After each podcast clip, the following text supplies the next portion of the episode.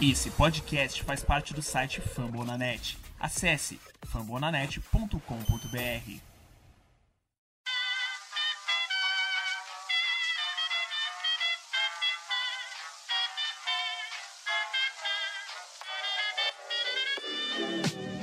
Mais uma rebatida forte. E ela tá fora daqui!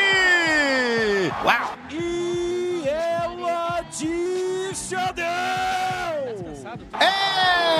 Home run! Aquele abraço.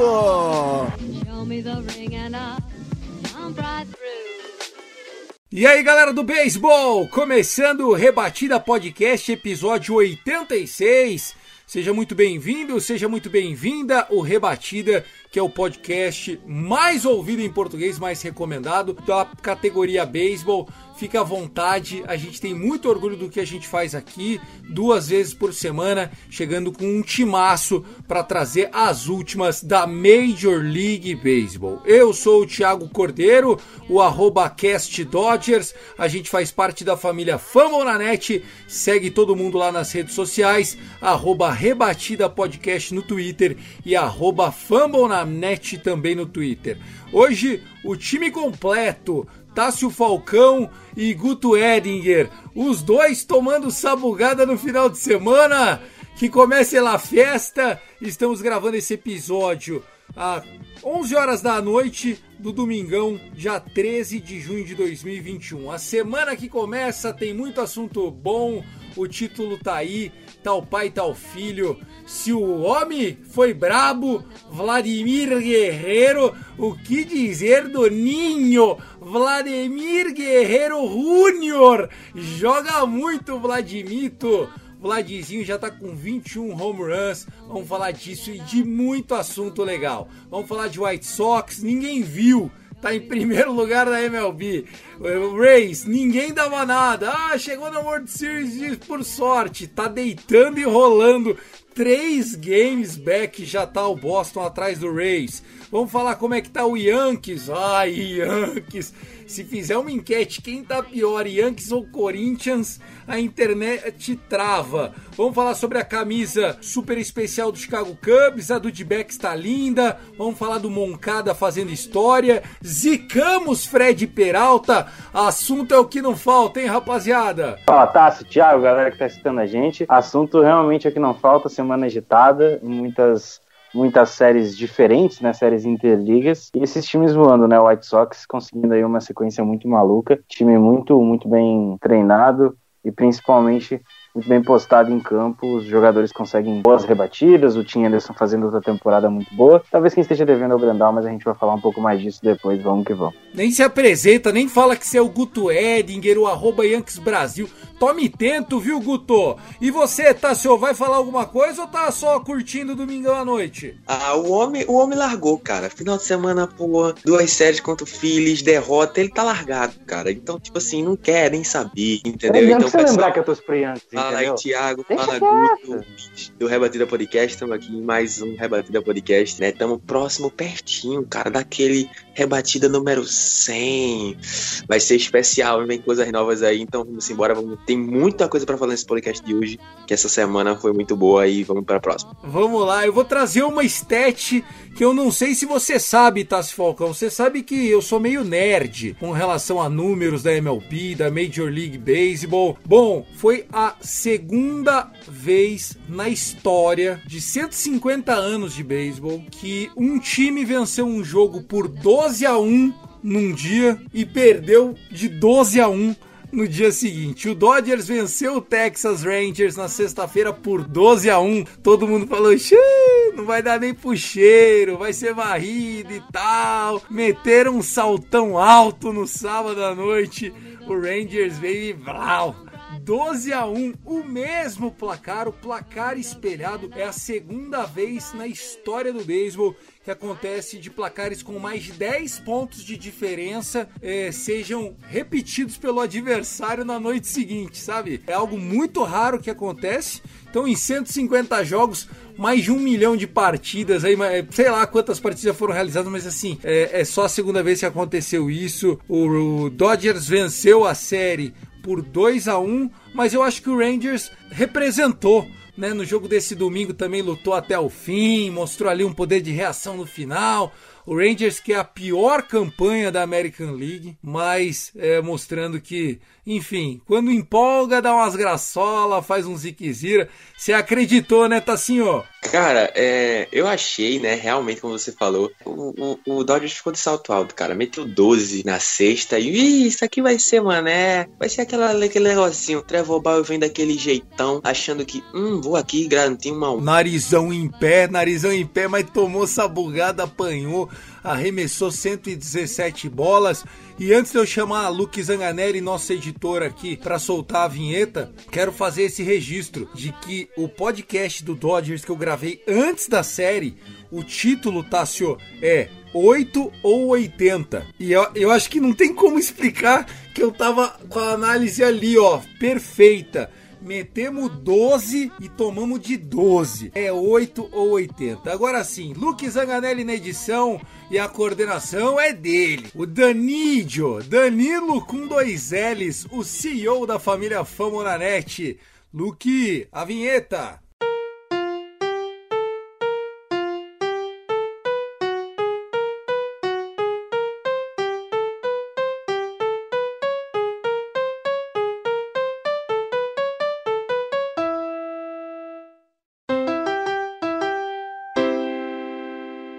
Quero usar esse caco aqui que a gente faz na abertura do Rebatida. Lembrando que a gente já tá estourando já nos minutos. Hoje o episódio promete. Um domingão à noite, sem ter que voltar pro segundo horário do escritório. Os meninos que me segurem até. Vou até ir de madrugada aqui, brincadeira. Ó, quero anunciar dois lançamentos da plataforma Fumble na Net que estão lá disponíveis para todo mundo no Spotify, Deezer, iTunes, Google Podcast. Dois podcasts que são para amantes de beisebol. Um deles, produção de Felipe Martins e Matheus Ornelas, o Menino Ornelas. É Matheus o nome dele mesmo, né? O, do Menino Ornelas, né, Guto? Isso aí, exatamente. Isso. Chama O País do Beisebol. Um trocadilho com O País do Futebol. O País do Beisebol. É escrito com, em português, né? Beisebol. Então, O País do Beisebol é o novo podcast de beisebol da plataforma Famonanet. E parece que tá tudo certo. A galera do Letrados, do Beisebol Letrados, que daqui a pouco vai hospedar junto com a gente também. Você acha que não? Um abraço para todo mundo do Beisebol Letrados. Eles anunciaram que integrantes deles vão representar o Chicago Cubs. O Chicago Cubs, que é Wrigleyville, né? Como eles estão brincando com essa camiseta especial. O Chicago Cubs, o novo time aqui da franquia. Com eles, nós temos agora 15 times de 30 chegamos a 50% no número de franquias, sem falar do Rebatida que você está ouvindo agora, do show antes do show, do país do beisebol, do, dos gigantes lá que é o o das minors deles, né? Que fala também dos, dos gigantes. É muito conteúdo, tá assim, ó. Mano, é um bagulho insano, tá, cara? A gente tá crescendo mais rápido, né? O, a, o Danidio tá trabalhando mais rápido do que a Nike em fazer os Connected City das franquias, entendeu? Então, para vocês verem como é que tá o negócio. Metade das franquias da MLB já estão na plataforma da Fumonanet para você curtir aonde você quiser. E a gente faz isso porque a gente ama, tá? Então, é a melhor coisa que a gente pode receber em troca é o seu retorno, o seu feedback em, em, questão de todos os nossos conteúdos aqui da Famananet em todas as plataformas. Ó, tá mais agora, tá mais fácil falar time que não tem para convidar. Por exemplo, ó, a gente não tem ainda do Blue Jays, do Tampa Bay Rays, não temos ainda do White Sox. Deram uma sondada, hein, Guto, mas parece que não confirmou. Não temos do Detroit Tigers, mas já tem intenção. Não tem do Trashos, quer dizer, do Astros, Oakland A's, né? Mas tá ficando bonito isso, gente. Que legal. New York Mets tá faltando também aqui. Miami Marlins, Washington Nationals. O Cardinals tem? Faz tempo que não posta. Tô brincando, Thiago Mares. Um abraço para todo mundo. Então é isso. Luke Zanganelli, solta a vinheta.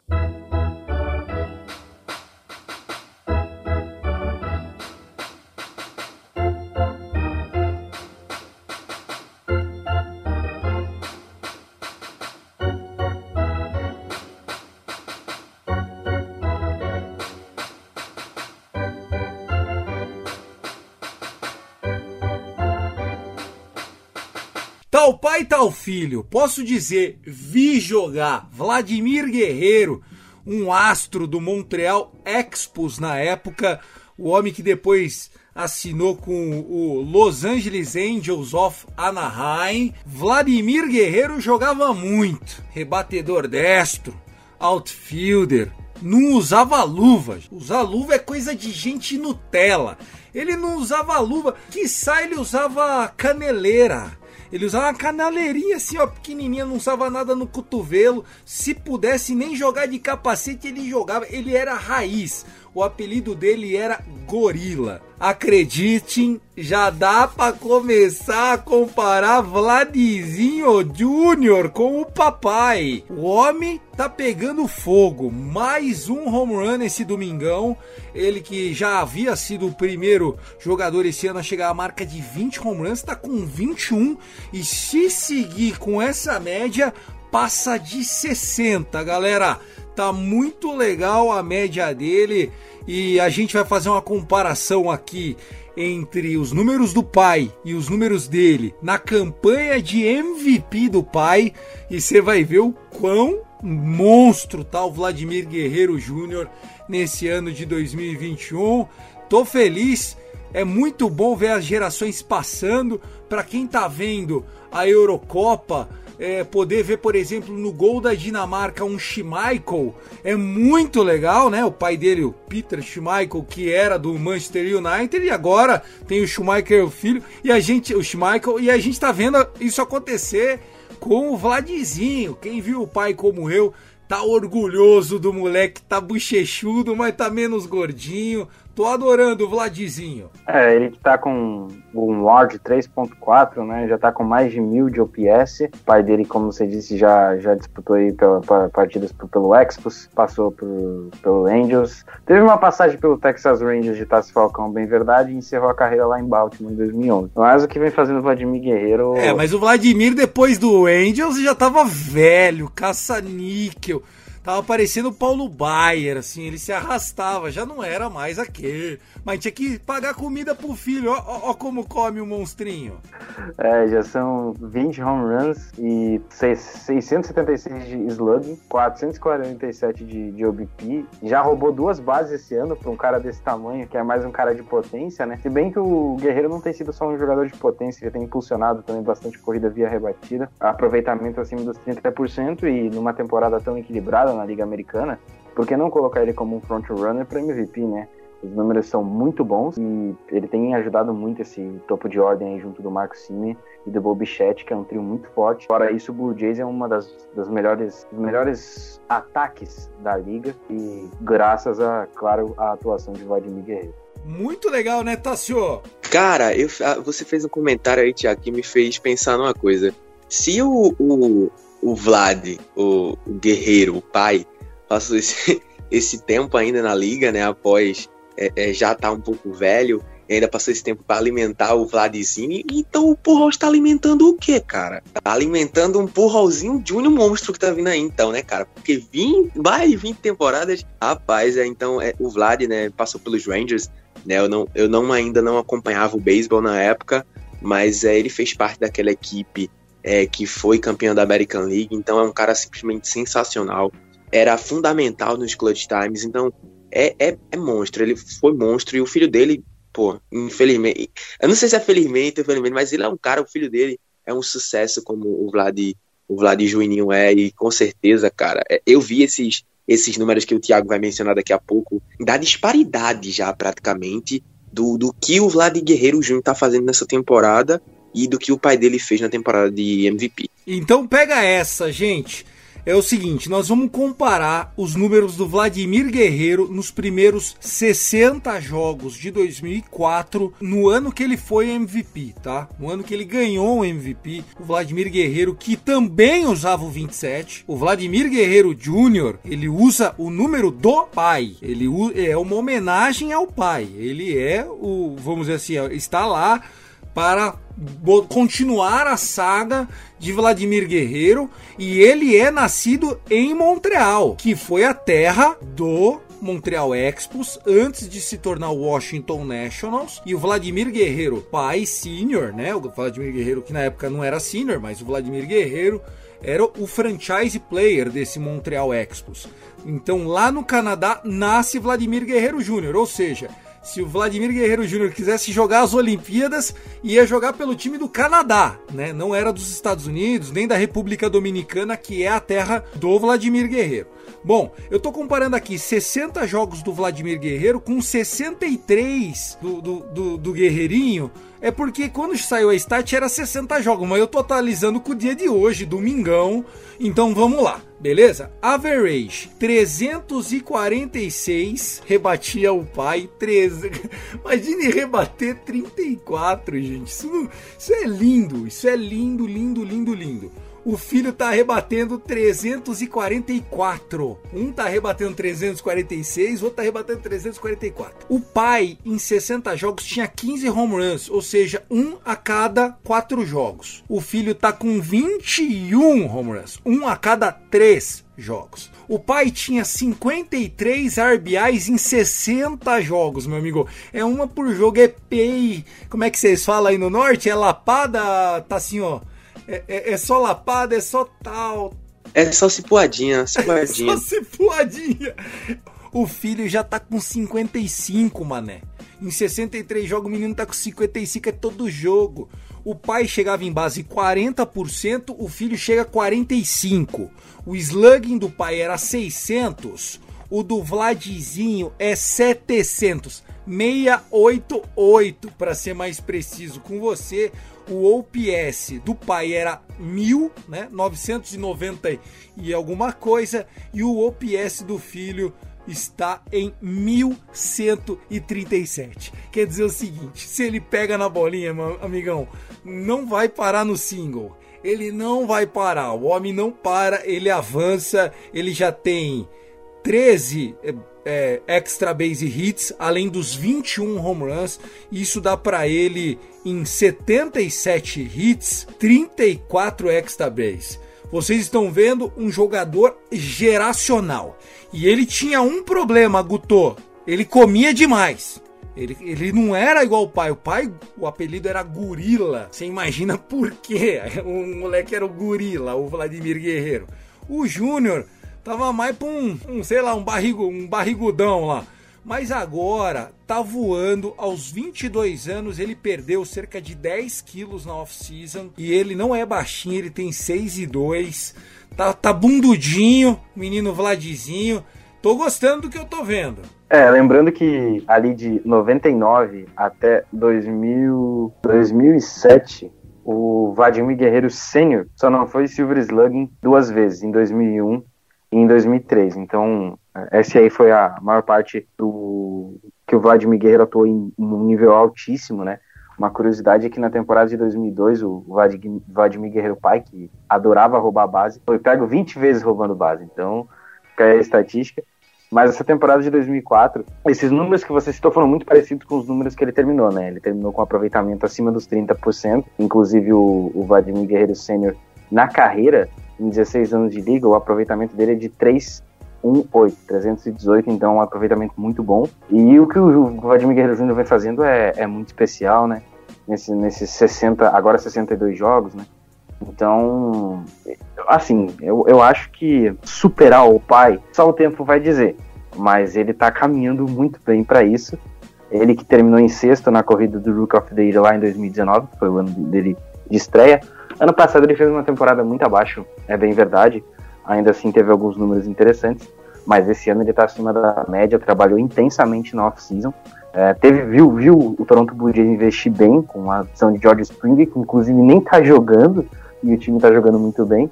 Então é mais um ano para ficar de olho quando retornar. Então, assim, você tem toda uma questão ali de estar tá tudo se entrelaçando pro, pro Guerreiro ser realmente essa estrela do, do Toronto Blue Jays. E, cara, temporada fantástica e é muito divertido, repito, é muito divertido ver o Guerreirinho jogar. E outra coisa, cara, vai ter um momento que vai chegar esse momento, lógico, que ele vai ser só guerreiro. Vai ser Vlad Guerreiro. O Júnior vai ser esquecido, cara. Então uma hora ele vai ser. Discordo, porque eu acho que ele faz questão de ser o Júnior. O pai dele é Hall da Fama. Não tem, não tem porque ele não querer o, ser Júnior, pô. Não, não, não, não, mas não tô falando no sentido de, dele não querer o Júnior. Sendo que, tipo assim, quando se falar em Vlad Guerreiro, entendeu?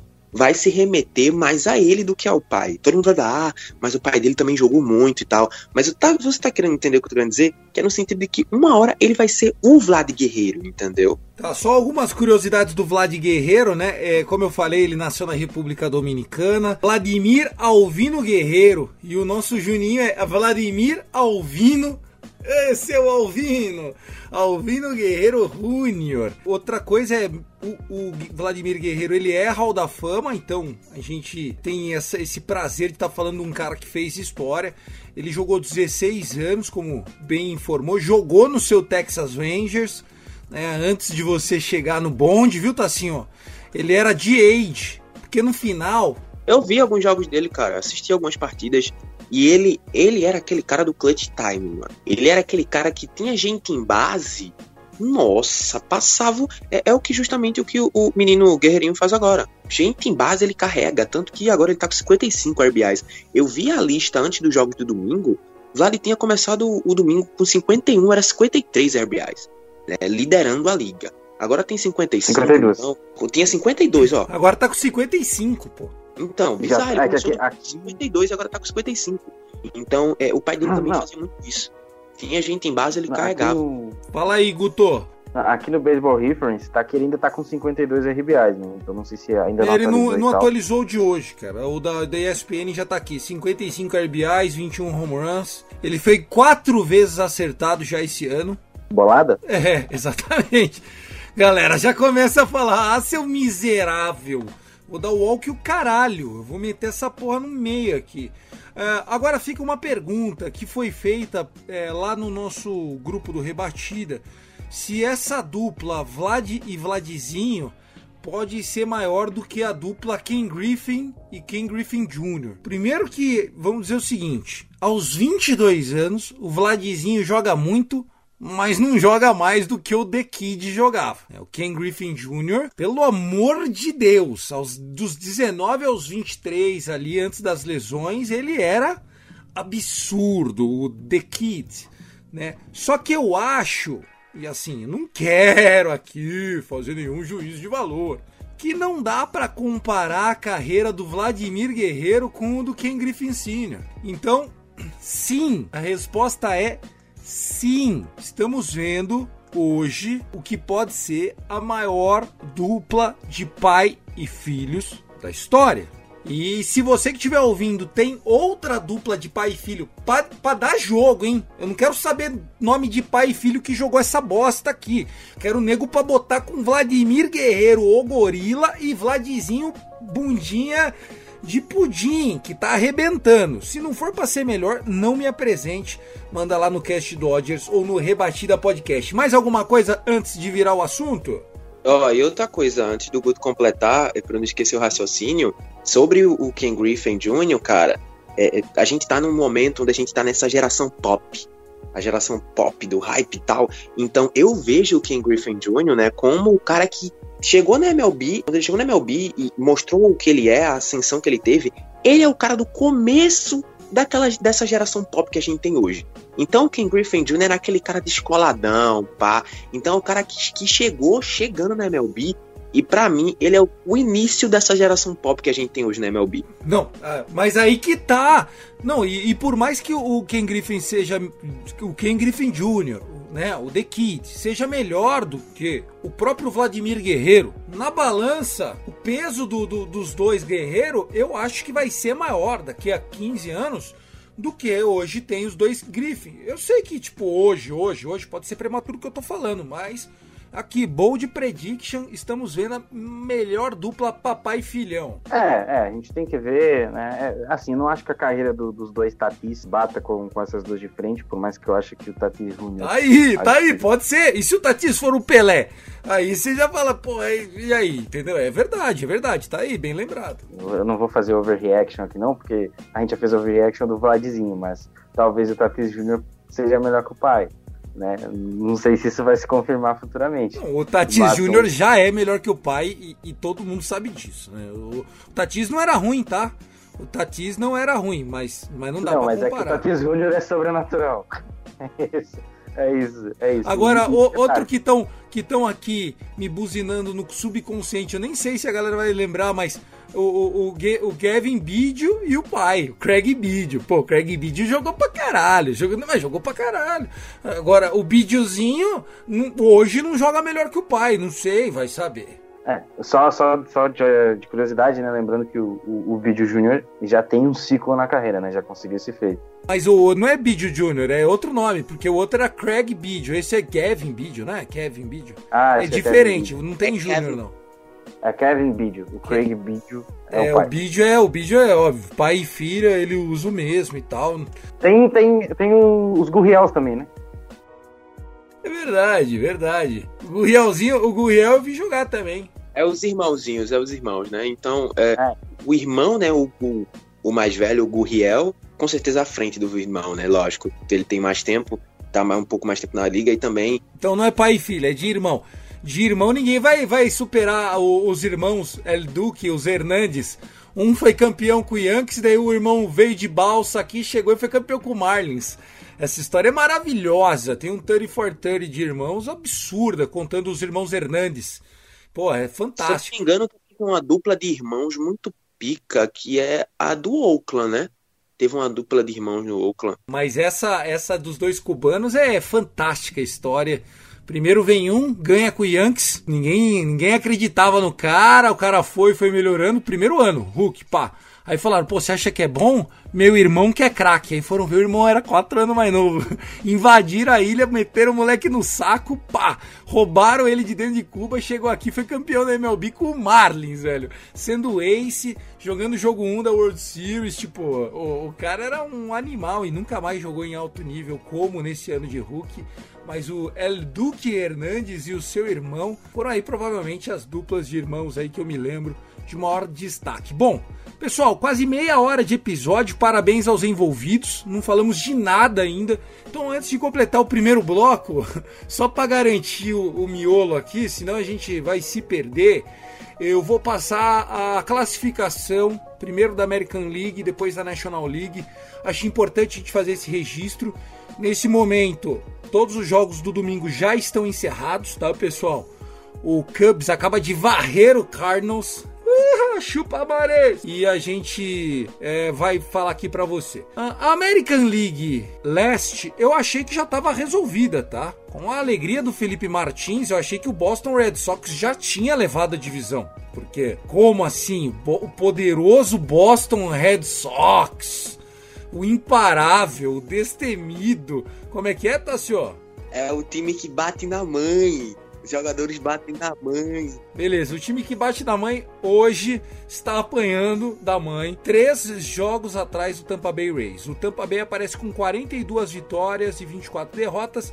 Três jogos atrás está o Boston, sete jogos e meio atrás está o Toronto, já com 30 derrotas, e o Yankees está oito jogos e meio atrás, à frente apenas do Baltimore Orioles. Por favor, comentário rápido, Gutão, dessa American League Leste, porque a gente ainda vai falar especificamente do Yankees no episódio de hoje. Não, o Yankees não vai a playoff, né? Isso já tá bem nítido, né? O time, se o time não fizer alguns movimentos do tipo contratem o Trevor Story e o Max Scherzer, é desse nível que o Yankees precisa para fazer alguma coisa diferente.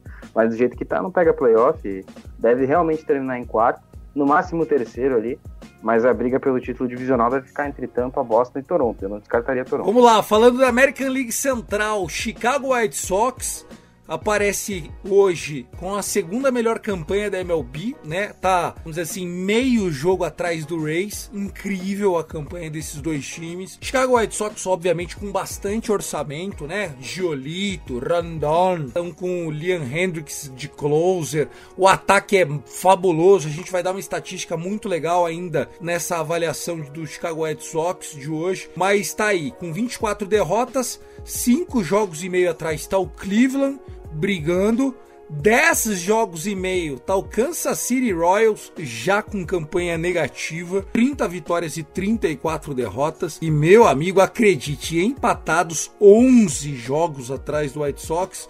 O Detroit Tigers, o Tigers com a primeira temporada com o AJ Hint de manager, né? O AJ Hint, que é um bom técnico, né? Eu acho que vai dar jeito nessa franquia.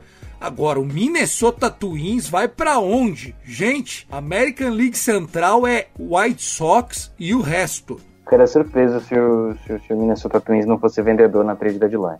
Rapaz, que coisa feia, hein, velho? Pô, a gente não esperava uma situação tão feia assim do Minnesota Twins. Eu até discuti com o Maris no começo da temporada, da temporada começar, que ele disse, mano, esse time do Minnesota Twins é muito ruim.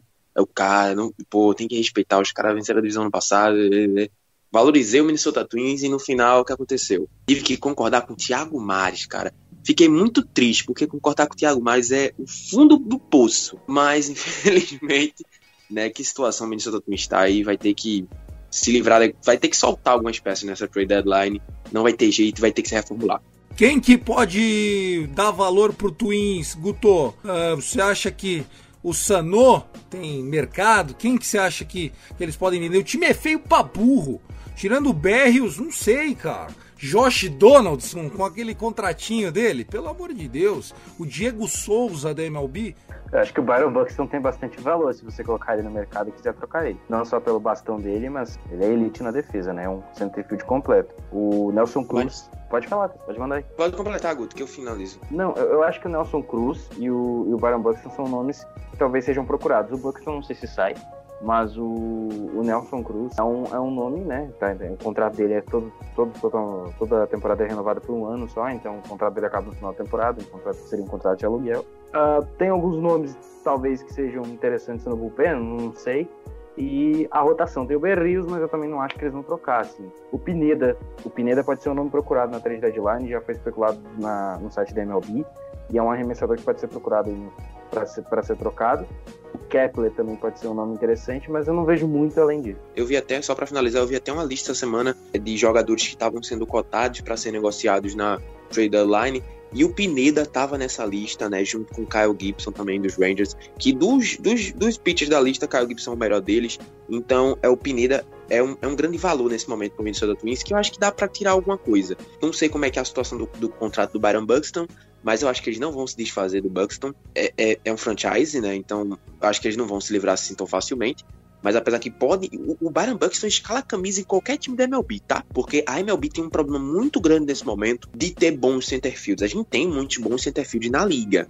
Sendo que é uma deficiência em muitas franquias, cara. Em muitas franquias. Vamos lá, passando uma informação aqui falando do White Sox. O White Sox está voando, tá, pessoal? O Rays e o Sox estão voando. A gente ia falar especificamente desses dois times, mas acabou que a gente falou bastante dos Vladzinho e para cumprir a jornada aqui, deixa eu já jogar essa.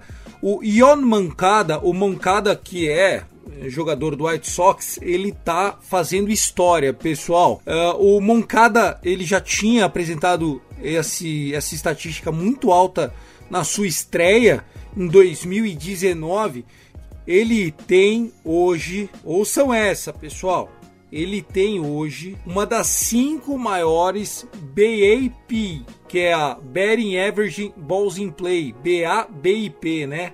Esse BABIP, o Betting Average Balls in Play, BABIP é a média que você tem de rebatida quando a sua bolinha vai pro jogo, quando ela sai para frente. Se vai ser um ground out, um force out, um fly ball, um pop out, um hit, né? Enfim, ele na estreia dele na liga, ele rebateu de BABIP 406, ficando atrás apenas de um cara chamado Baby Ruth. Só só isso na estreia do Moncada. Aí o pessoal falou: "Pare, é sorte". Ninguém consegue, ninguém consegue manter isso a longo prazo. Pois bem, senhores, o base betting average balls in play do Moncada esse ano o recoloca como um dos cinco maiores jogadores dessa estatística da história do beisebol. Nós estamos falando aí de George Seisler, do Ty Cobb, do Baby Ruth, do Rogers Hornsby, de 1924, aquele poderoso Cardinals da década de 20. Meu amigo, o Moncada, ele está rebatendo na carreira dele 419. Ele acabou de passar o Taikob. Meu amigo, passar o Taikob, Guto, consegue explicar quem é Taikob, assim, em poucas palavras pra galera? É tipo falar do, do Garrincha pros caras, né? É, o Taikob é simplesmente uma jogador da história do Detroit Tigers e um dos maiores jogadores da história da liga, né? O Taikob era fantástico, só que ele jogou já faz... É, ele era da década de 20, né? Então ele jogou há 100 anos atrás, tá? O Moncada, então ele já é o quarto maior batting average balls in play da história. Adorei essa estatística. Você pode chamar ela pra gata na balada e contar: Meu, você tá sabendo que o Moncada tá em Não funciona, Tassio? Será que não funciona? Pode ser que funcione. Bom, vamos seguir aqui que tem muito programa pela frente. O a, a standing agora da American League Oeste. Oakland A's aparece em primeiro lugar com 27 derrotas apenas, dois jogos à frente do Houston Astros, seguido aí Angels, que assume a terceira colocação, tava em último, hein, pessoal? Já já tá seis jogos apenas atrás, vem de seis, sete jogos seguidos de vitória, varridas consecutivas. O Seattle Mariners deu uma, uma balançada aí esse final de semana, tal. O Last Ten tá meio mal, tá oito jogos atrás do ex e o Rangers já tá de férias, 14 jogos atrás do Oakland A's. Tá assim, ó. Podemos dizer que o A's e o Astros são os únicos times que brigam por playoff nessa divisão ou esse Los Angeles Angels tá engraçadinho mesmo? Cara, para mim, a oportunidade que os Angels têm é que se o Mike Trout voltar e eles tiverem a cinco jogos, como estão agora, cinco, seis jogos atrás, se Mike Trout voltar, quando ele voltar lá em, em agosto, quem sabe, né? Se eles estiverem a cinco jogos atrás dos Angels, do, do, do Oakland e, do, e até dos Astros, pode ser, cara, pode ser que seja alguma coisa, mas pode ser também que seja frustrante e, e fique carregando uma campanha acima de 50% ou na beira de 50%. Porque você tá com uma campanha na beira de 50%, numa divisão onde a liderança é bastante disputada, é, você não vai, você não vai chegar lá, tá? Então você vai estar, tá, você vai estar tá, é, ganhando jogos inúteis na temporada e vai ter, terminar uma temporada com 82, 70 e pouco, sabe? Então é, é muito frustrante. É, é, é, até mais chato do que você chegar no final da temporada e, e seu time tá com 100, 100 derrotas, sabe? Então, porque você viu que o time tentou alguma coisa e não foi ineficiente e acaba ficando sendo uma temporada praticamente jogada no lixo né? Porque você nem, nem ficou numa, numa posição de perspectiva de draft e nem ficou numa posição de playoff. Vamos falar de Liga Nacional agora. Nacional Leste. New York Mets fazendo uma campanha excelente. Não é surpreendente, porque muitos já avaliavam o Mets como um dos favoritos mesmo, né? E tá só confirmando o favoritismo. Isso é o estranho. E podemos dizer hoje que o melhor time de beisebol de Nova York veste laranja. Seguido, três jogos atrás, pelo Philadelphia Phillies, cinco jogos atrás, o Atlanta Braves já com campanha de losing record, 30 vitórias e 33 derrotas. O Miami Marlins, nesse momento, é o quarto da divisão. E o Washington Nationals, olha, Strasburg machucado, X ano de contrato. Vai saber o que está se passando lá no Nationals de novo. Parece que aquele título de 2019 parece cada vez mais com um golpe de sorte, como algo do destino. É, foi um, um ápice de, muito, de muita coisa boa que aconteceu em Washington, aquele título de 2019. Eu acho que aqui a gente tem dois times, né, que, que podem até beliscar o Mets. Essa divisão é patética, assim, em termos de, de apresentações, porque os times não conseguem ser consistentes, por mais que o Mets lidere, o Philadelphia Phillies, altos e baixos, mas essa semana bateu o Yankees, né, hoje na série Interliga de final de semana, e bateu o Braves também numa série. Então, duelos divisionais contam aí para brigar pelo título divisional. O Atlanta Braves é, talvez seja a grande decepção da temporada juntamente com o Yankees. A única diferença é que o Yankees pelo menos está positivo, né? O Braves já está negativo. Tem a questão do Ozuna. Soroka está fora da temporada.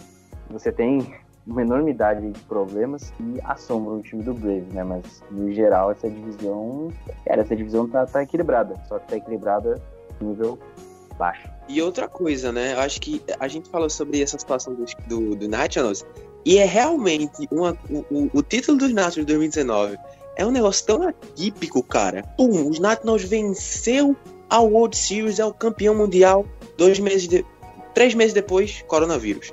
Então acho que, pô, as coisas estavam tão fora do normal que os Nationals foram campeões e coronavírus. Então é algo fora mesmo. Ótimo resumo, viu, Tassio? Relação de nada com porra nenhuma, mas faz sentido.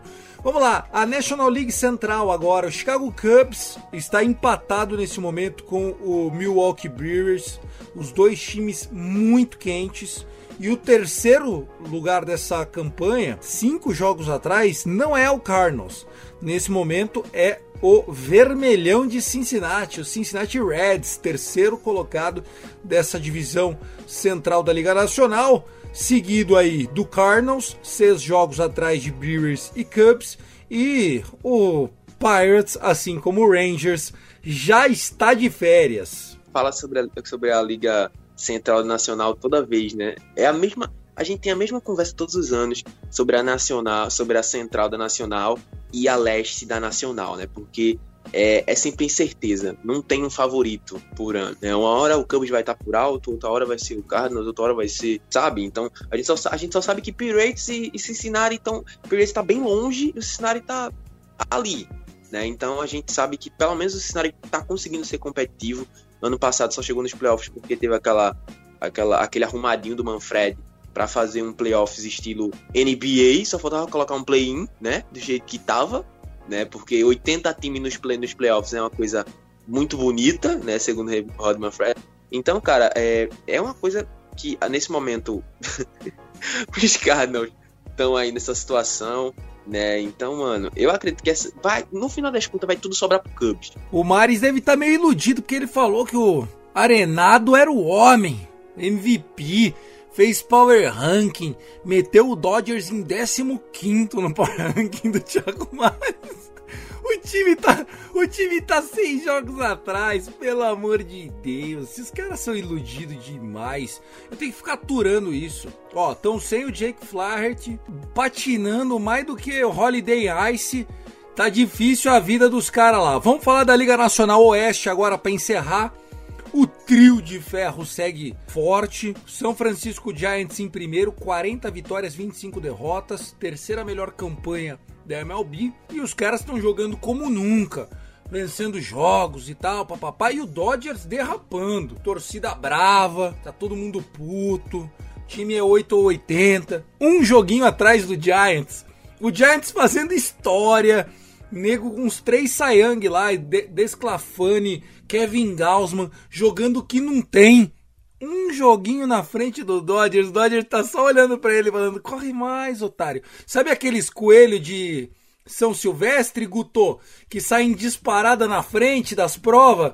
Aí vai morrendo, vai morrendo. Cavalinho paraguaio.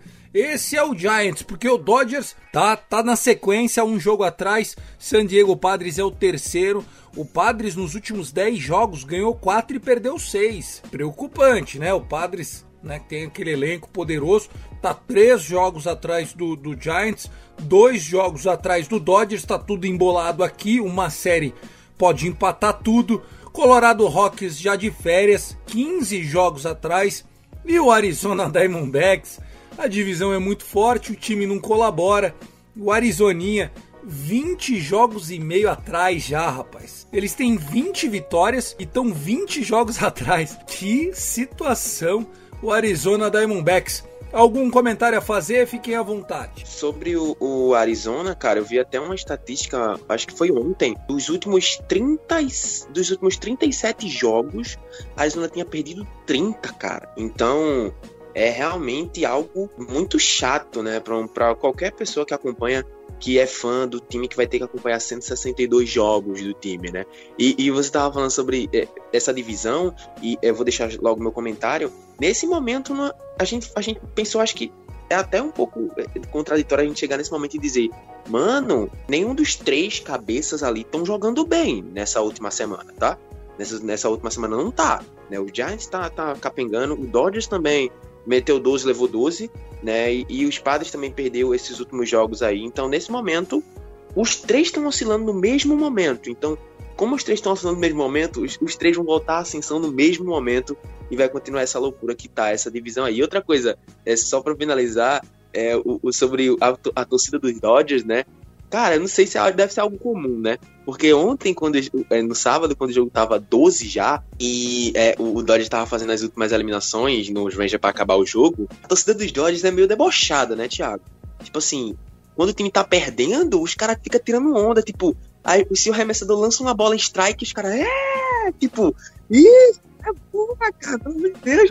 Torcida debochada, hein, cara. Mas é porque era position player. Ali eles estavam tirando onda porque era jogador de linha jogando de pitcher. Já tava naquela farra. Mas assim, uma coisa que é fato: torcedor do Dodgers não assiste o primeiro inning, não assiste. Porque é muito trânsito e o acesso dentro do estádio é, é um estádio de 1955, então não é um estádio moderno, não é uma arena. Então o, a torcida não consegue chegar no primeiro, no segundo inning. O, o, jogo começa a encher mesmo a partir do terceiro inning. E no oitavo inning, se tiver tomando uma tunda, não tem muito rally cap não. Os caras catam as coisas e vai embora. Por quê?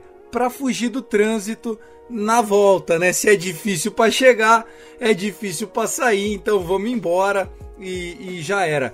Você ia falar alguma coisa, Guto? Completa aí pra gente encerrar o primeiro bloco. Arizona Diamondbacks nos últimos 10 jogos, 10 derrotas. Esse, essa é a amostragem, né? Vendedor nato na trade deadline. Os dois times ali, tanto Arizona quanto Colorado, já estão fora há muito tempo, desde que começou a temporada. E a trinca aí, Giants, Dodgers e Padres, correndo bem para ir pros playoffs e roubar, além do título divisional, as duas vagas de wildcard. É só isso mesmo. Não sei, viu? Porque o Brewers e o Cubs estão ali brigando, né? Obviamente que falta muito jogo, mas se fosse acabasse hoje, a primeira vaga do, do wildcard era do Dodgers e a segunda era do Brewers. O Padres estaria fora. Mas eu acho que no médio prazo essa divisão não é do Giants eu tenho meio que a convicção de que o Dodgers ou o Padres vão acabar passando o São Francisco Giants. Me desculpa, Natan. A gente já tá na metade de junho, né, cara? A gente não pode nem usar mais aquele discurso do Guto de ah, é beisebol de abril. Coitado. Quem dera o Yankees fosse aquele de abril, o de agora tá horroroso, pelo amor de Deus. Não, o Yankees de maio foi muito bom. Foi o único mês que eu tive tranquilidade na minha vida.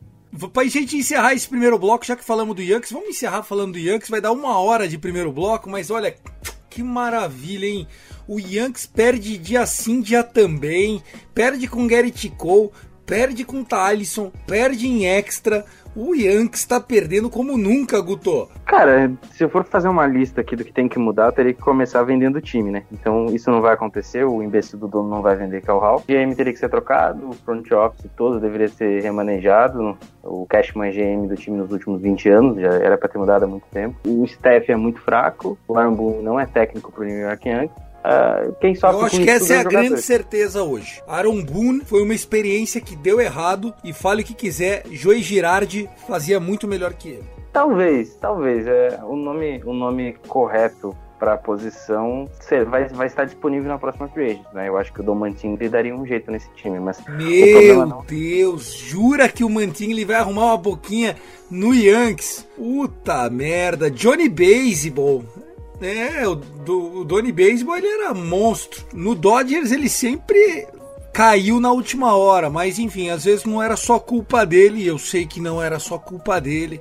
O Dave Roberts também patinou pra cacete até levar o time pra ser campeão. Você, Tassio, fala alguma coisa do Yankees que eu vou trazer algumas estatísticas aqui que eu pesquisei. Pra você trazer essas últimas estatísticas e finalizar o bloco, é, para fazer uma comparação, né, cara? Eu sou o cara das comparações, né? O Aaron Boone, né, nessa situação, e, e Joe Girardi, é a mesma coisa, assim, a mesma coisa não, né, óbvio, né? Mas se for comparar, é como se o Yankees tivesse trocado o Tite pelo Silvinho, cara. Então, então o Yankees tá numa situação que nem a do Corinthians, cara. É como se tivesse trocado o Tite pelo Silvinho. Então, que situação, né? Então era melhor voltar. Volta, volta, Tite. Não, e, e assim, é, Guto, eu não queria ficar sacaneando, mas Joe Torre parou e Yankees acabou, né? Cara, o time tá, tá. Como eu disse, os jogadores não são um problema, o elenco não é ruim. O problema realmente é o redor. Começa lá em cima. Se você for mexer em tudo, vai demorar um tempo para se estabelecer de novo. O menor dos problemas nesse momento são os jogadores. É, o Garrett Cole tá até performando bem, essa semana inclusive ganhou. A gente ganhou uma série contra o Twins, mas perdeu uma série contra o, o Philadelphia Phillies de dois jogos. E eu ziquei o Chapman, né? Falei no, no último programa que o Chapman tá o Guerreiro abaixo de um, o cara cedeu um walk-off pro Nelson Cruz. Caraca, deixa eu trazer algumas, algumas coisas que podem dizer muito sobre o Yankees, tá, pessoal? Bom, vou trazer alguns números e eu espero que vocês compartilhem o quão complexo são os jogos de beisebol. Primeiro, que o Yankees é um, um ataque abaixo do que se esperava, né, Guto? O Yankees tem apenas 3,97 pontos é, de média, abaixo de 4 é um número bem fraco, desculpa. Pelo custo do time é ridículo. O Dodgers tem mais de 5,5 runs por jogo o Yankees está abaixo de 4. Então, só para vocês fazerem um pouco do comparativo. E o time costumava ir muito bem em casa, pelo menos. Principalmente com aquele outfield de boneca que os caras fizeram ali, que lá é de double A. E nem isso, pessoal. Em casa eles estão 3,97, fora eles estão 3,79. O time, a nota corrida apenas 25% das vezes que chega na primeira base. Isso coloca o Yankees em trigésimo lugar do ranking, ou seja, é o pior time da Major League Baseball, anotando depois de pisar na primeira base. O Aaron Boone é criticado por ser pouco agressivo. Confere a informação, Guto. Pouco agressivo, não sabe gerenciar bullpen. Eu posso fazer uma lista aqui se você quiser. Não, mas ó, ele é pouco agressivo. O, o Yankees tentou roubar 18 bases esse ano conseguiu 14. O número de 18 tentativas é a pior da, da Major League e o número de 14 concluídas é a pior do beisebol. E assim, quando a gente olha, não vê muita coisa para rodar, porque o Yankees tem menos 13 no Fangraph de corridas anotadas se não são por home run, ou seja, é um time que depende demais do home run. Não consegue walk, bunt, single, marquei uma corrida. Não existe isso no ataque do Yankees. Então, dito tudo isso, você analisar que não vai para os playoffs me parece bem factível, Guto. Cara, não vai. Não vai se não mudar, se não melhorar algumas coisas. É como eu disse, se não, se não tiver uma bomba caindo lá, quando eu falo uma bomba, eu não tô nem falando de uma troca por um, por um, por um jogador muito bom na trade deadline, tô falando de duas. É esse o nível. Não vai, não vai. É, é triste falar isso, mas é a verdade. O time é péssimo no bastão, é péssimo em rispe. Esse time não sabe impulsionar o coleguinha, é impossível impulsionar. E, e, e depois eu tenho que ver torcedor ficando bravo quando eu falo que se toma três ou quatro corridas, já perdeu o jogo, mas é a verdade. Toma três ou quatro corridas, a gente perde o jogo. É fato. Quando tomou as corridas ontem na primeira entrada, e por um milagre buscou ah, um empate depois perdeu nas vésperas, eu já, eu já, já achei que foi assim, uma coisa muito, muito aquém do esperado. E hoje, hoje aconteceu isso. Tomou quatro corridas numa entrada, perdeu o jogo. Então, é isso. O time não consegue. Toma, toma, três corridas. Né? Tomar uma corrida já é difícil buscar pro Yankees de 2021. Agora, toma duas, três corridas já fica impossível. Então, esse é o time do New York Yankees 2021. E outra coisa, só para contextualizar antes do Thiago encerrar, pra, ele, ele falou das informações que o Yankees tentou 18 vezes roubar a base e conseguiu 14, né? Só o Isaiah Kainefalef, o shortstop dos Rangers, tem 14 bases roubadas na temporada. Então o Arambuma é realmente pouquíssimo agressivo. o cara é uma, o cara é uma tia tentando fazer os ajustes durante o campeonato. Hoje o Yankees, repito, é o quarto da divisão, à frente apenas do Baltimore Orioles. É isso, Luke Zanganelli, com uma hora de episódio, encerramos o primeiro bloco do Rebatida Podcast.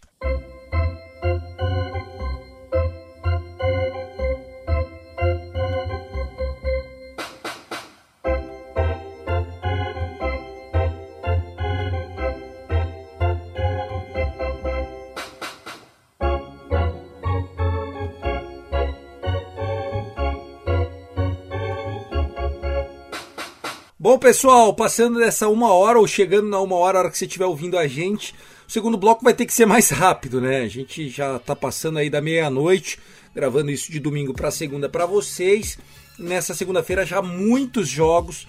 Nós vamos passar aí uma previsão dos jogos da semana, mas antes gostaria de destacar alguns assuntos que estão na pauta aqui que valem a pena, porque é, é, é bacana a gente acompanhar a temporada acontecendo. Nesse último final de semana, o Chicago Cubs usou uma jersey especial, né? Wrigley View, fazendo uma alusão ao Wrigley Field, né? O campo deles. É aquela é, City Sessions.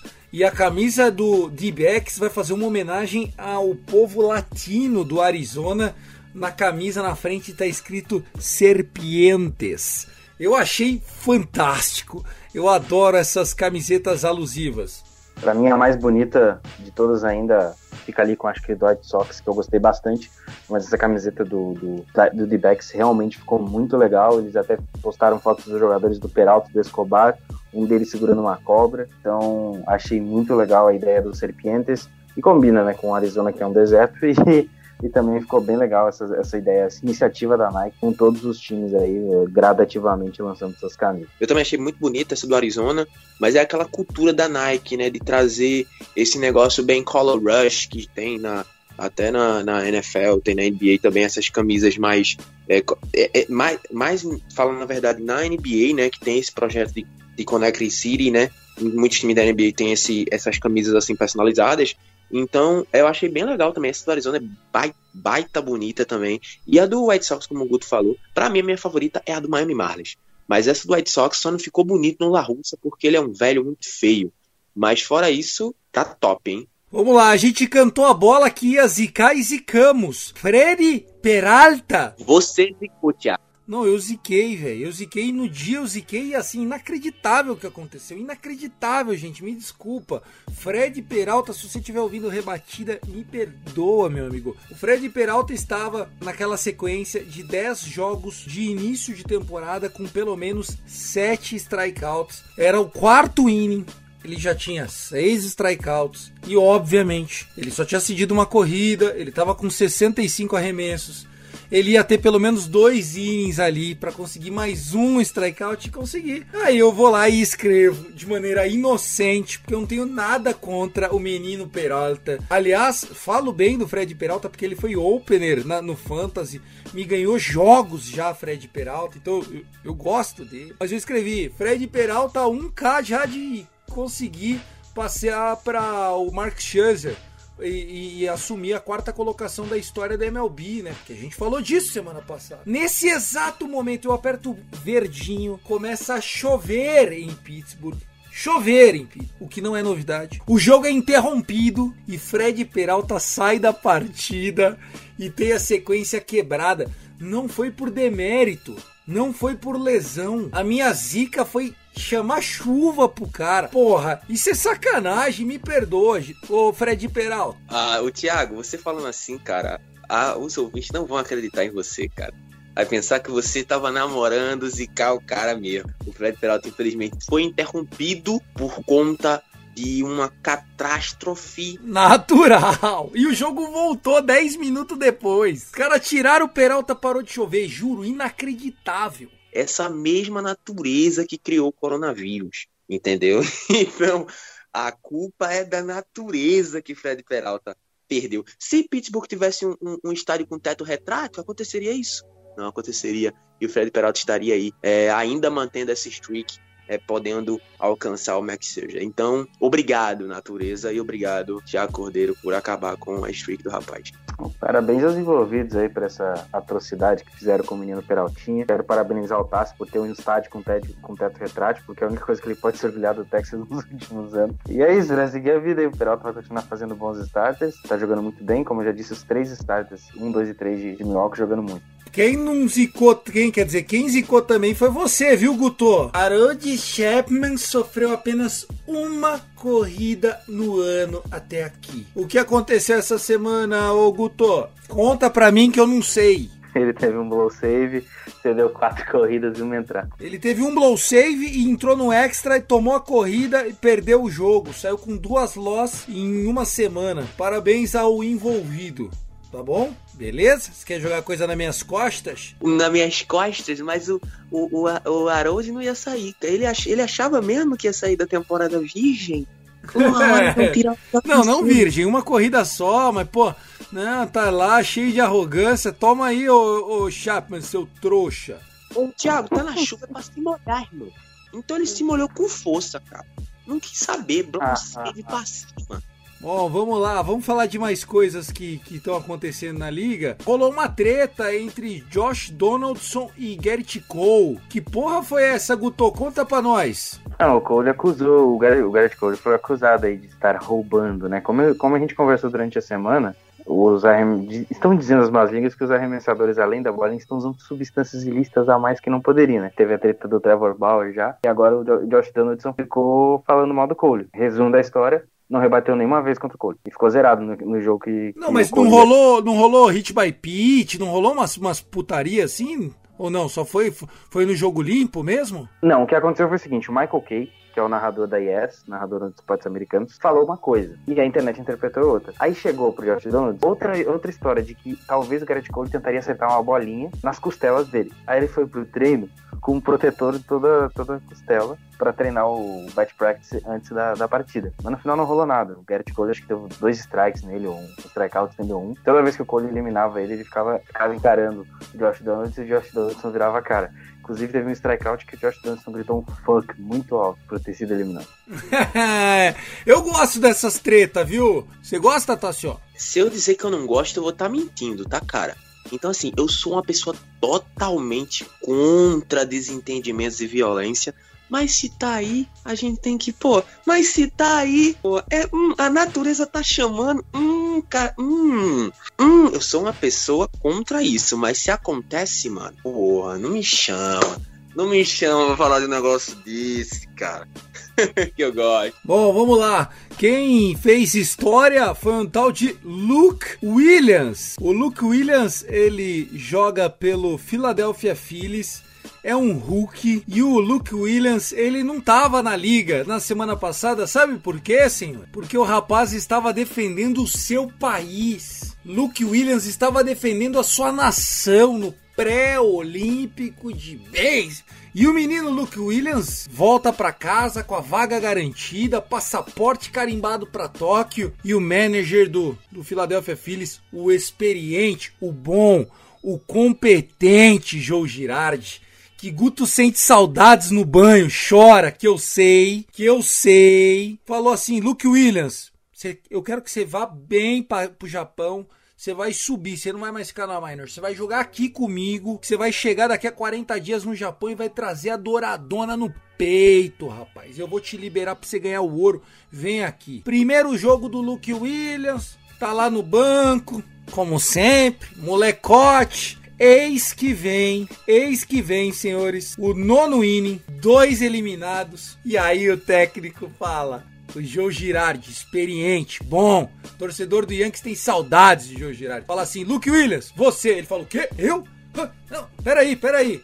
Capacete nem servia direito, meio grandão na cabeça do menino. Menino franzino lá um em base, jogo 1 a 0 Braves, ele precisando de um home run para virar a partida. E o que acontece? Numa contagem de 0-1, uma slider baixa. O que Williams vem dá aquela puxada. Oh! Two run, home run, walk off para o menino Luke Williams. Que semana, hein, Luke Williams? Garantiu Tóquio e já fez moral com o chefe. Torcida lá da Pensilvânia de Filadélfia fica apaixonada com uma coisa dessa. Tá assim, ó.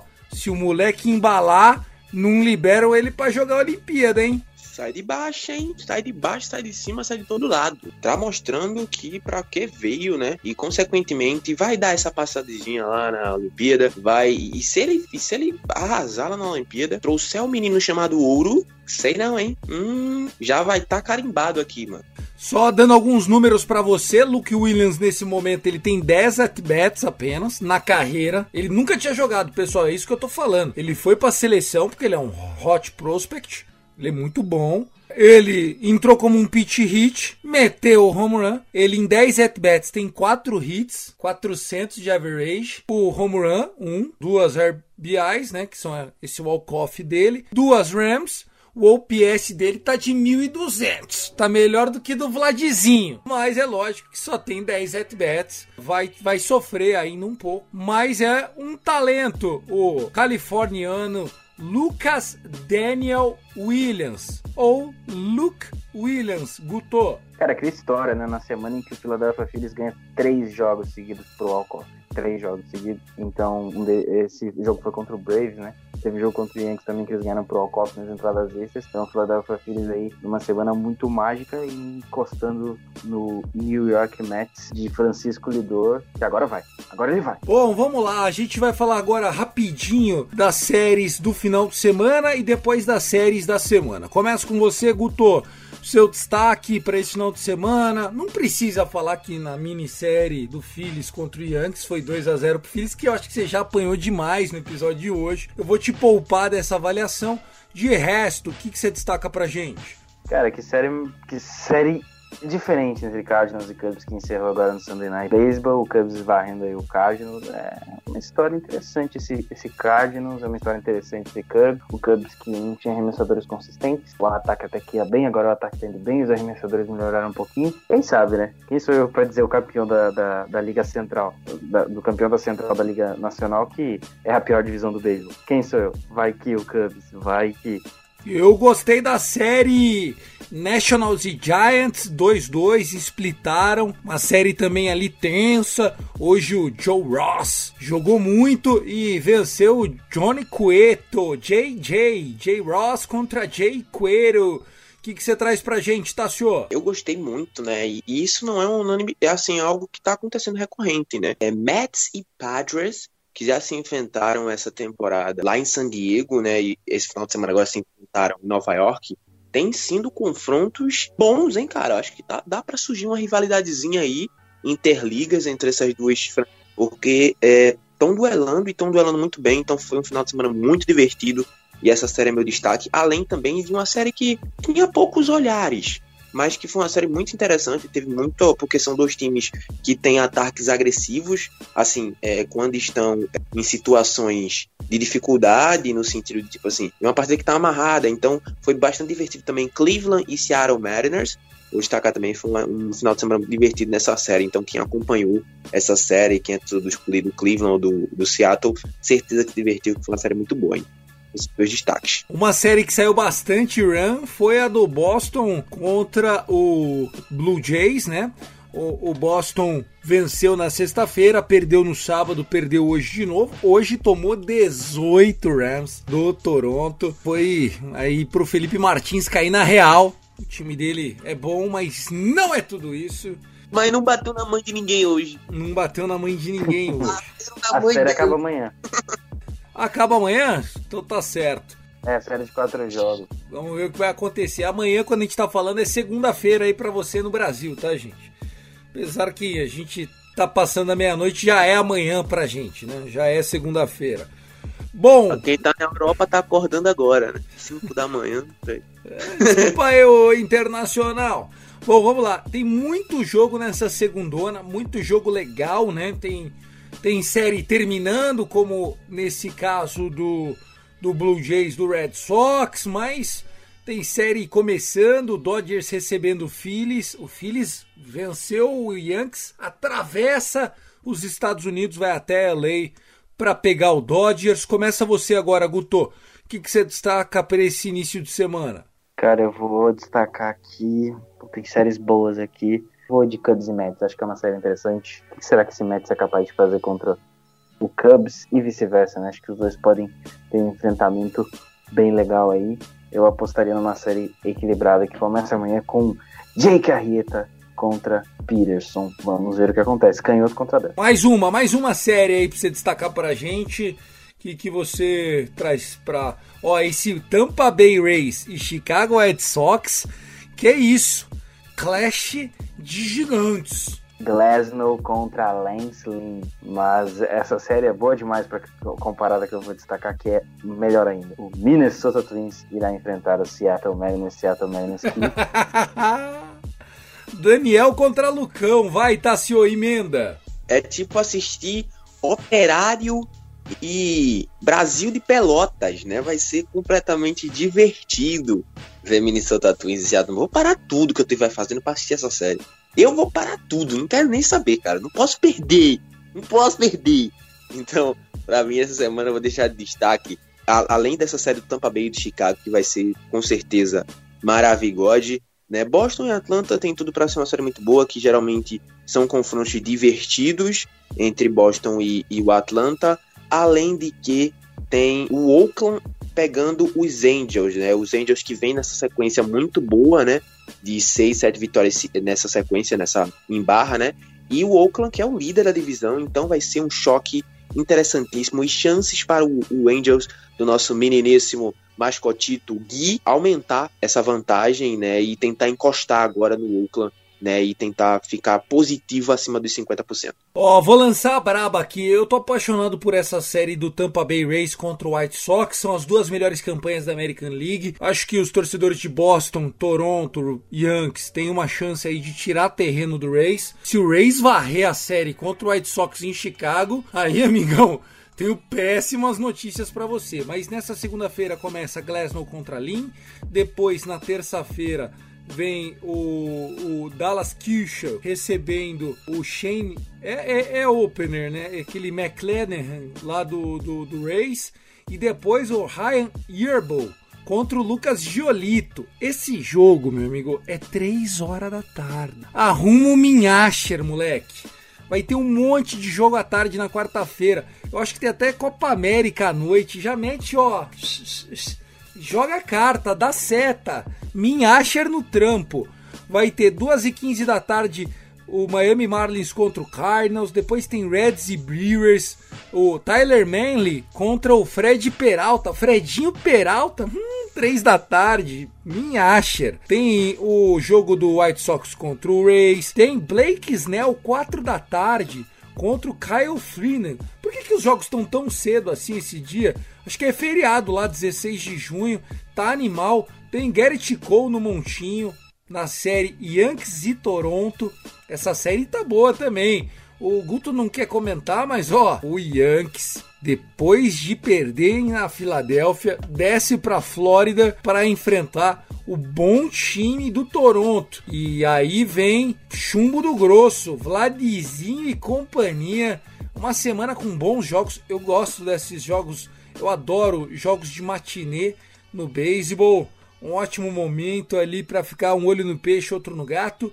Na quinta-feira tem jogo à tarde também em Arizona Diamondbacks e são Francisco Giants e Cleveland Indians recebendo o Baltimore Orioles. Antes de falar de fantasy, mais alguma consideração a fazer? É, sobre esse aspecto aí do, dos jogos à tarde, eu também gosto bastante, tá? Porque, tipo assim, quando eu tô resolvendo meus trampos, eu gosto de estar tá vendo um joguinho assim de lado, porque aí eu, pô, dá uma relaxada, né? Eu tô aqui fazendo alguma coisa, mas tô dando uma relaxada aqui vendo um jogo à tarde para dar uma acalmada, e principalmente às quartas-feiras, né? Porque muita série pro pessoal que não entende, muita série se encerra na quarta, porque geralmente o time, um dos times ou os dois vão viajar. Então acaba o jogo são mais cedo, para os times ter esse tempo de viajar tranquilamente se o time tiver uma folga ou não no dia seguinte, mas para poder ter esse, é, esse tempo, né? Porque a MLB exige que as equipes estejam é, no lugar onde for jogar um dia antes da partida já. Né? Então, assim que acaba o jogo, os jogadores já viajam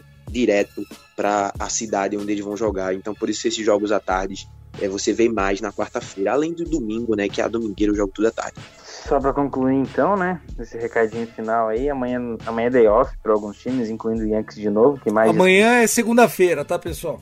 Isso, amanhã é hoje, é que agora já passou de meia-noite.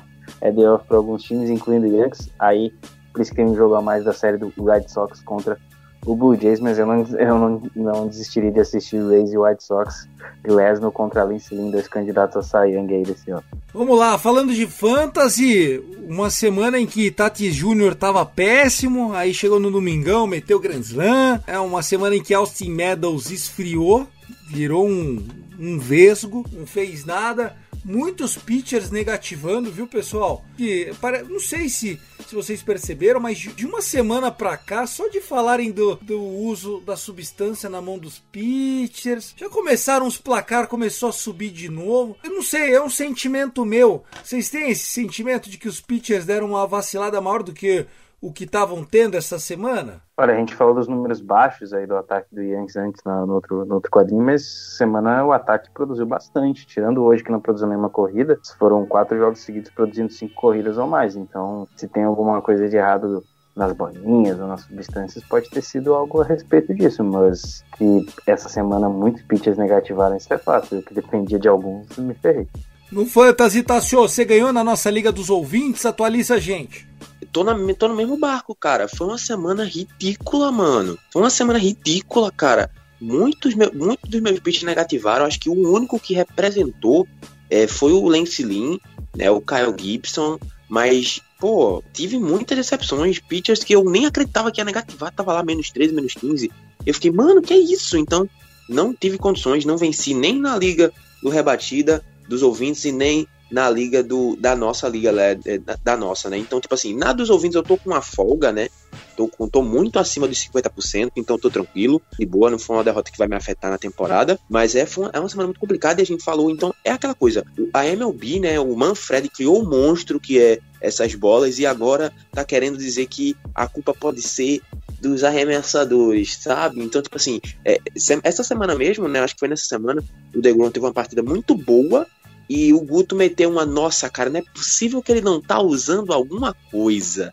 Então, sabe, começa essas dúvidas. Se o cara arremessar muito bem, o pessoal vai dizer, ah, esse cara tá roubando, sabe? Então, ele tá mandou um slider a 95 milhas. É, é uma sinker. Esse aspecto não é não, esse. Não, era é slider. Que... Então, mas a questão é que, tipo, é, qualquer coisa agora, se um pitcher estiver arremessando muito bem, a gente vai ter que duvidar que ele tá roubando, sabe? Então isso afeta muito o jogo. Então, o Manfred que é um monstro que ele tá lutando para destruir, até porque tá agora querendo acabar com os no né?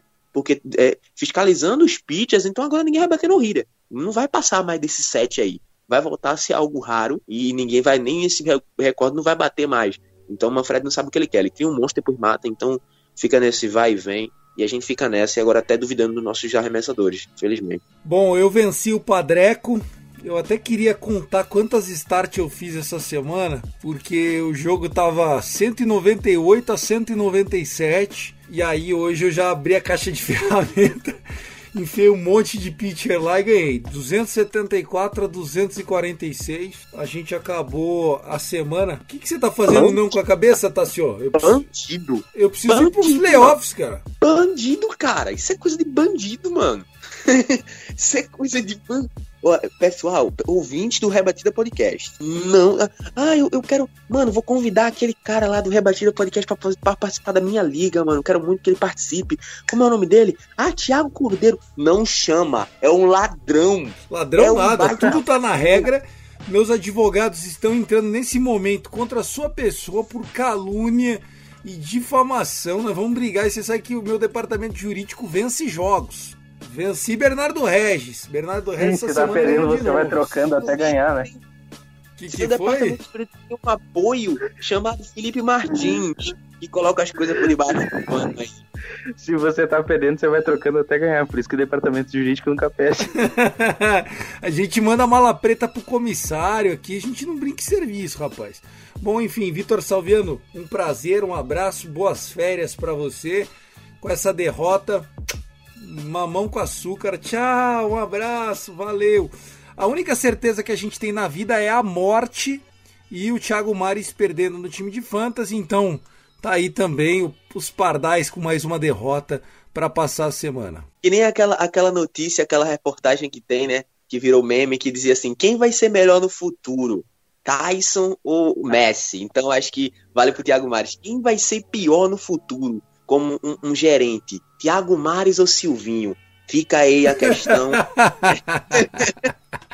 Bom, pessoal, é isso. Eu ia fazer um especial Bartolo Colon, mas não dá. Já estamos com uma hora e meia de episódio aqui. Não tem como a gente fazer isso. Eu deixo pro próximo. Se o pessoal do Rebatida final de semana quiser, eles falam, mas enfim. Bartolito Colon vai ser aos 48 anos destaque aqui no nosso próximo Rebatida da semana que vem. Tássio Falcão, o arroba Texas Rangers Bra, Guto Edinger é o arroba Yankees Brasil, eu sou o arroba Cast Dodgers.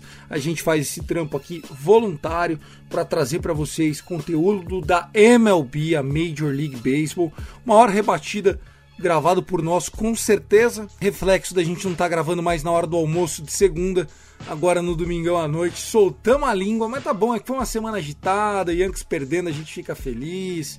Desculpa, tá, pessoal? Acontece. E vamos nessa. Gutão, um abraço, boa semana pra você, meu querido.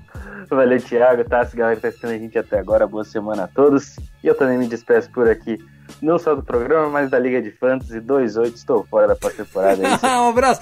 Na, na, na, na. Hey, hey, hey. Goodbye. Na, na, na, na.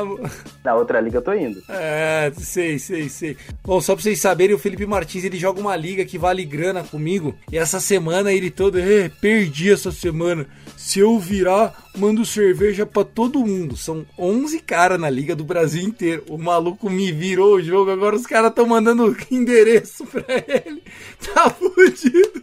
Vai gastar mais de correio do que ele vai ganhar se ele for campeão na liga. Bom, enfim. Tá aí, nunca prometo que você não possa cumprir. Tá assim, ó, um abraço para você, arroba Texas Rangers Brawl, The Lone Rangers. Uma boa série lá na Califórnia. Um abraço, querido. Opa, que coisa, né? Estamos aqui terminando mais um rebatido. Esse aqui foi sensacional, divertido, uma hora e meia. E eu sei que a galera vai se divertir ouvindo, né? Então, outra coisa. É, pô, que pecado esse do Felipe Martins. Felipe, faz o Pix pros caras, faz o Pix. faz o Pix. Dá vintão pra cada um que tá pago. É mais, é mais bonito. É isso, estamos aqui terminando o Rebatida Podcast. Um abraço aí, Thiago Cordeiro. Um abraço Guto Edigan, um abraço a todos os ouvintes do Rebatida Podcast. Né? Semana que vem estamos de volta, semana que vem tem mais. E vamos embora curtir o beisebol, que, pô, já tá chegando na metade, né? Então vamos curtir enquanto dá. É isso aí, um abraço, valeu e até semana que vem. Valeu, Tassinho. Eu também vou me despedir aqui na sequência. Forte abraço, obrigado a todos pela audiência. Se você chegou até aqui, você é brabo mesmo, hein? Caramba, uma hora e meia, gente. Já na madrugada de segunda-feira, nós aqui gravando podcast. Que fase, gente. Um forte abraço, fiquem com Deus. Obrigado, Luke Zanganelli, pela edição. Valeu, Danilo Batista, pela confiança. E a todos os irmãos aí, não só o Felipe Martins, Thiago Mares, Vitor Salviano, Vitor Silva, Bernardo Regis, o Lucas, o Gui, Daniel, o Ricardo, enfim, a galera do Beisebol Letrados. Vocês são aí parte né, de toda essa estrutura do beisebol do Fambonanet. Então segue a gente lá, o arroba Rebatida Podcast uma ótima semana. Até semana que vem. Valeu!